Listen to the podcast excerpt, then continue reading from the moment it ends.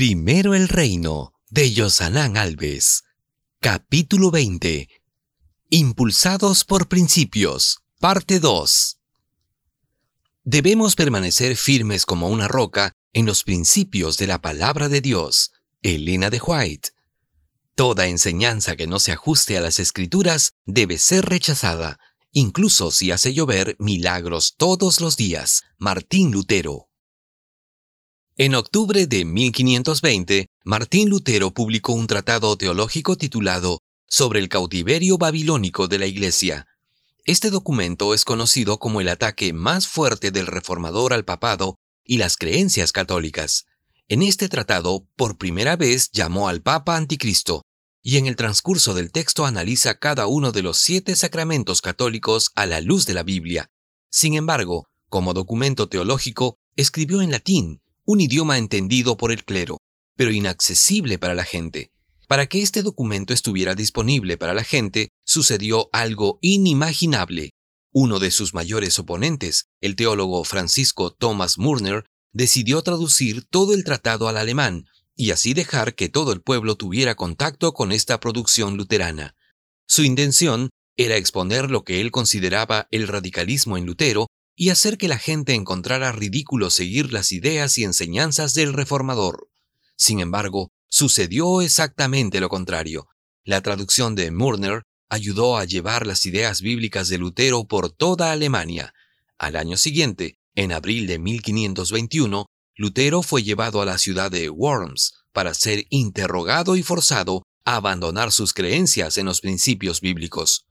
Cuando se le preguntó si estaba dispuesto a abandonar las herejías, Lutero respondió, Que se me convenza mediante testimonios de la Escritura y claros argumentos de la razón, porque no le creo ni al Papa ni a los concilios, ya que está demostrado que a menudo han errado contradiciéndose a sí mismos por los textos de la Sagrada Escritura que he citado. Estoy sometido a mi conciencia y ligado a la palabra de Dios, por eso no puedo ni quiero retractarme de nada, porque hacer algo en contra de la conciencia no es seguro ni saludable. Este es un excelente ejemplo de la importancia de los principios bíblicos y la grandeza de quien ha decidido orientar su vida según los principios de la palabra de Dios. Así debemos ser en todos los aspectos de nuestra vida. Uno de los principios más importantes es recolectar los diezmos y las ofrendas en un solo lugar y luego redistribuirlos y servir al pueblo de Dios en su totalidad. La pregunta a responder es, ¿el pueblo de Dios siempre reunió recursos en un solo lugar y luego pagó a los levitas por igual? La respuesta es doble, sí, cuando el pueblo anduvo en los caminos del Señor, y no cuando se apartaba de él. Veamos algunos ejemplos. En la época del rey Joás, ¿de dónde sacaba el pueblo los diezmos y las ofrendas?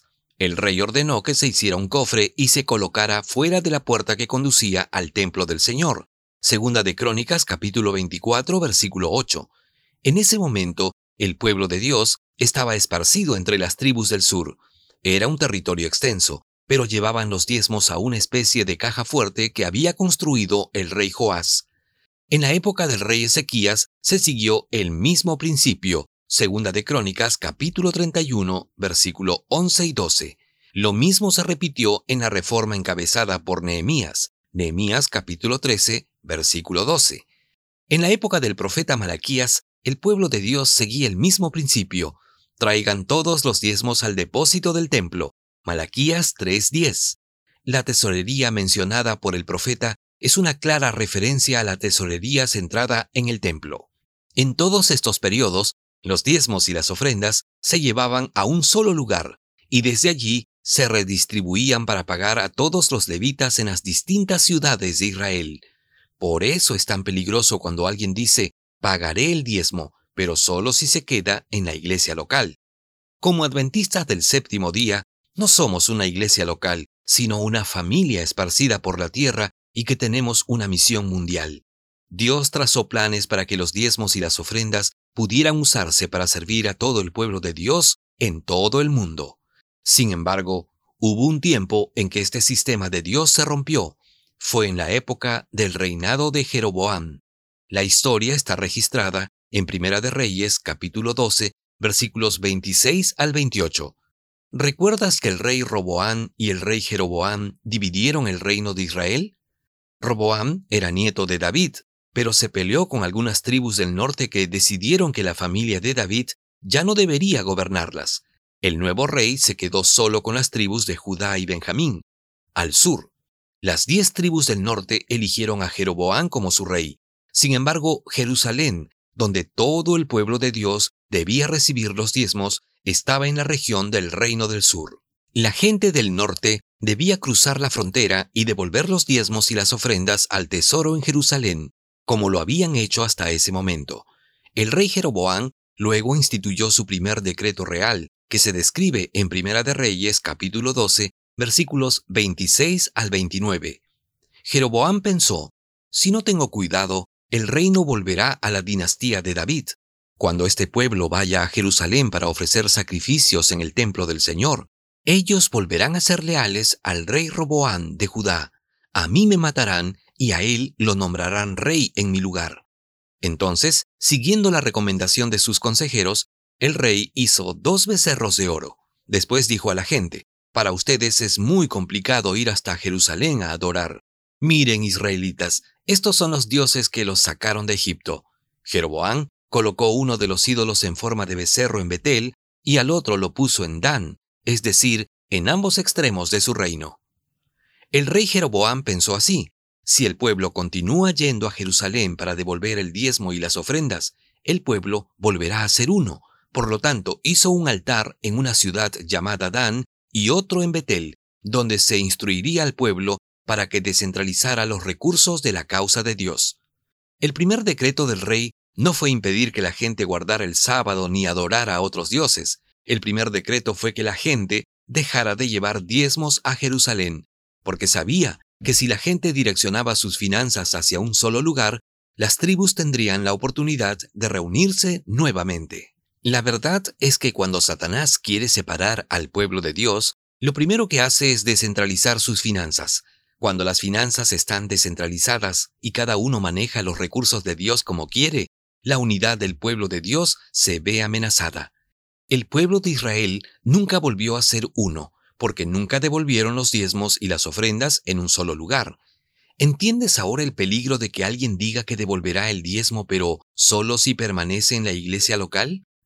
Hablando sobre este sistema divinamente inspirado, Elena de White comenta los seis objetivos que se logran al seguir las pautas bíblicas. Por este sistema se alcanzan grandes objetivos.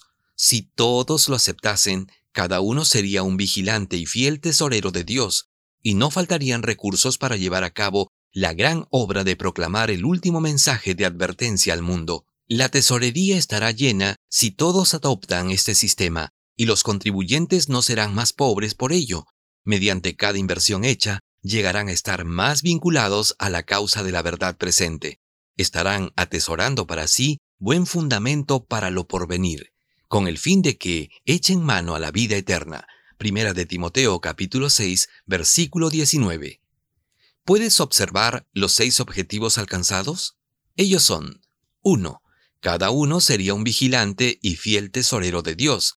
Este es el mejor antídoto contra el egoísmo, vivir como un tesorero vigilante y fiel de los recursos que Dios me ha confiado. 2 no faltarían recursos para llevar a cabo la gran obra de proclamar el último mensaje de advertencia al mundo.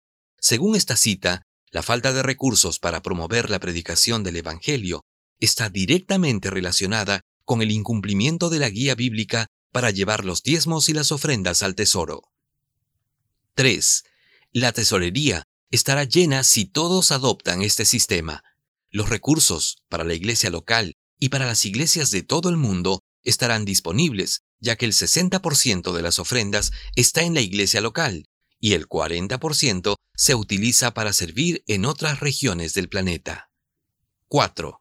Los contribuyentes no serán más pobres por ello. Es la infidelidad, no la fidelidad, lo que nos lleva a la pobreza.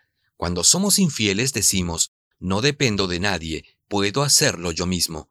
Pero escucharemos un claro, separados de mí, no pueden hacer nada. Juan capítulo 15 versículo 5. 5. Mediante cada inversión hecha, llegarán a estar más vinculados a la causa de la verdad presente. Este es un punto fascinante. Estamos conectados con lo que invertimos. Por eso Jesús afirmó que, donde esté nuestro tesoro, allí estará también nuestro corazón. Mateo 6:21. 6. Estarán atesorando para sí buen fundamento para lo porvenir, con el fin de que echen mano a la vida eterna. Este punto necesita ser aclarado para que no parezca salvación por medio de dádivas. No es salvación por obras de fidelidad, sino el resultado de la salvación en las obras de la fidelidad. Necesitamos entender que la forma en que nos relacionamos con el dinero, el tiempo y los dones que se nos confían demuestra el efecto que la salvación está teniendo en nuestra vida. Así que estoy de acuerdo con lo que dijo el escritor Brian Cloud. Tu cuenta bancaria y los extractos de tu tarjeta de crédito son documentos teológicos, te dicen a quién y qué amas. De todos modos, agregaría que también dicen si nos dirigimos hacia la vida eterna o hacia la destrucción. Espero sinceramente que hayas entendido que la forma en que la Iglesia Adventista maneja los recursos no se basa en una invención humana, sino en un claro así dice el Señor.